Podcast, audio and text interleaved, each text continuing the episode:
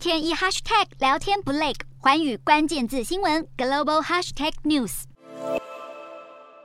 枪炮声持续作响，尽管中国解放军在十号下午宣告已经完成东部战区、台湾周边的联合军事行动。不过，往后还是要在台海方向常态性的组织战备警巡。美国议长佩洛西访台，挑动了北京当局的敏感神经，中方以此理由展开围台军演，而且结束时间一延再延。对此，佩洛西又再度表态，强调中国是借题发挥。佩洛西在十号召开从亚洲返美后的第一场记者会，对于先前美国军方认为他访台不是好主意的说法，佩洛西只回应军方在这次出访把代表团照顾得很好，而北京方面也不断喊话反击。虽然目前多数分析认为中国武力犯台在近几年不会发生，但美中关系每况愈下，北京当局的围台军演又若真的常态化，夹在强权之间的台湾如何应对自处才是关键问题。